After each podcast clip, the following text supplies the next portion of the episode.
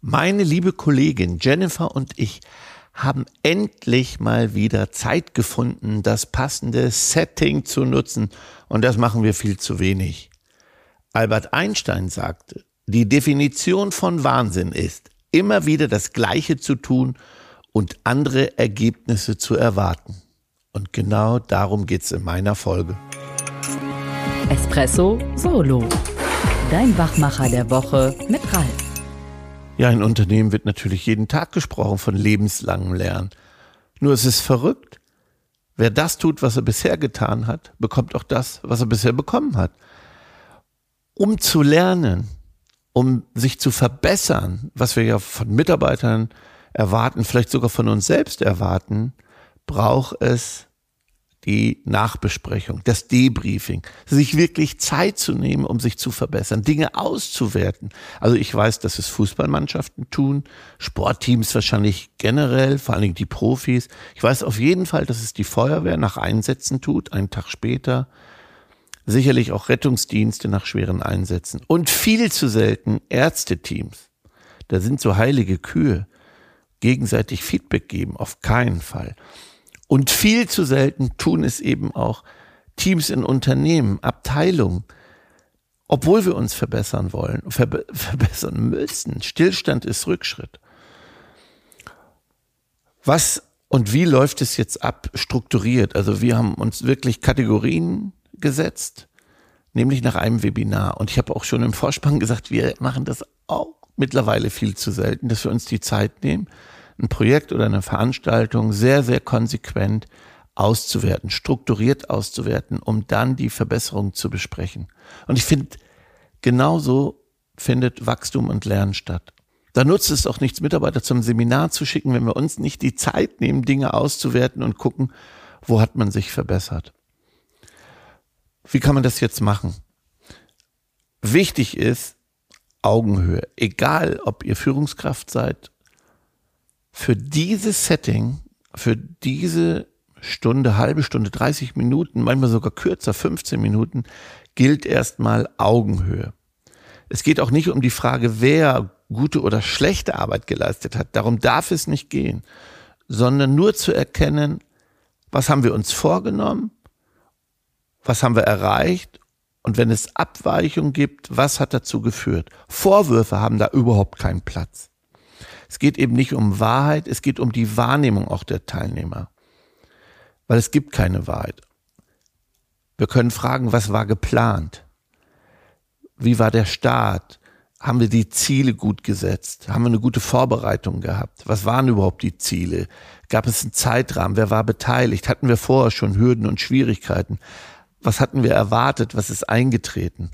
Was ist denn wirklich passiert?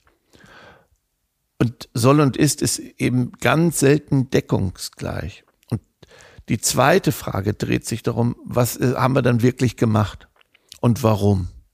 Und wirklich raus aus der Bewertung.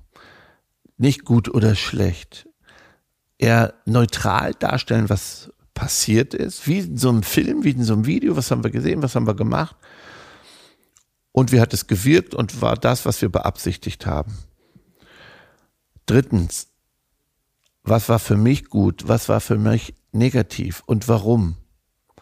Und aus diesen Ergebnissen können wir dann vielleicht the best practices ableiten und notieren und dann in neue Projekte oder neue Veranstaltungen einbringen oder in die Situation, die wir gerade auswerten. So, was könnte verbessert werden und wie? Und da geht es um die Frage, haben wir das erreicht, was wir uns vorgenommen haben? Achtet darauf, dass die ursprüngliche Entscheidung, ja, dass man da nicht zu hart mit sich ins Gericht geht. Dies Nachhalten sollte schriftlich stattfinden und die Ergebnisse sogar allen zugänglich machen. Ist ja auch cool, wenn alle Teams davon lernen können. Ja, es macht eben Sinn, eine To-Do-Liste zu machen, äh, die Verbesserungen zu notieren, wie immer, auch eine Deadline zu notieren, die Ergebnisse und Empfehlungen dann eben den Kollegen zur Verfügung zu stellen. Und dann systematisch nachhalten. Also nicht gelesen, gelacht, gelocht, wieder wegheften. Ich finde eben cool, wenn Dinge auch sichtbar gemacht werden, so dass sie äh, im Büro oder in Meetingräumen notiert werden an einer großen Wand. Und wenn man das regelmäßig nutzt, zum Beispiel ähm, als Rückblick auch von Events, von Projekten sowieso, kann man vielleicht auch privat nutzen. Ich habe das damals genutzt bei den Kindern, wenn es um Schulveranstaltungen ging. Man hat ja immer wieder oft die gleichen Fehler gemacht, hat sich dann ein Jahr später geärgert, dass man das nicht gut notiert hat weil man froh war, wenn das Projekt rum war und ein Jahr später hat man wieder überlegt, das Schulfest mit den gleichen Fragen und eben oft mit ähnlichen Fehlern. Das kann man verhindern, wenn man sich sofort zeitnah zusammensetzt. Zeitnah ist wichtig, dann ist noch alles frisch, das gut dokumentiert, so notiert und zur Verfügung stellt, dass man es natürlich auch gut wiederfindet. Ähm, ich fand immer gut, wenn man dann auch gleich äh, Adressen, Telefonnummern, Lieferscheine etc. dazugelegt hat. Also, das geht im beruflichen Kontext, das geht im privaten Kontext. Feedback, Feedback, Feedback. Feedback ist ein Geschenk. Und dann zusammenwachsen, die Dinge verbessern. Das ist für mich ein strukturierter Verbesserungsprozess.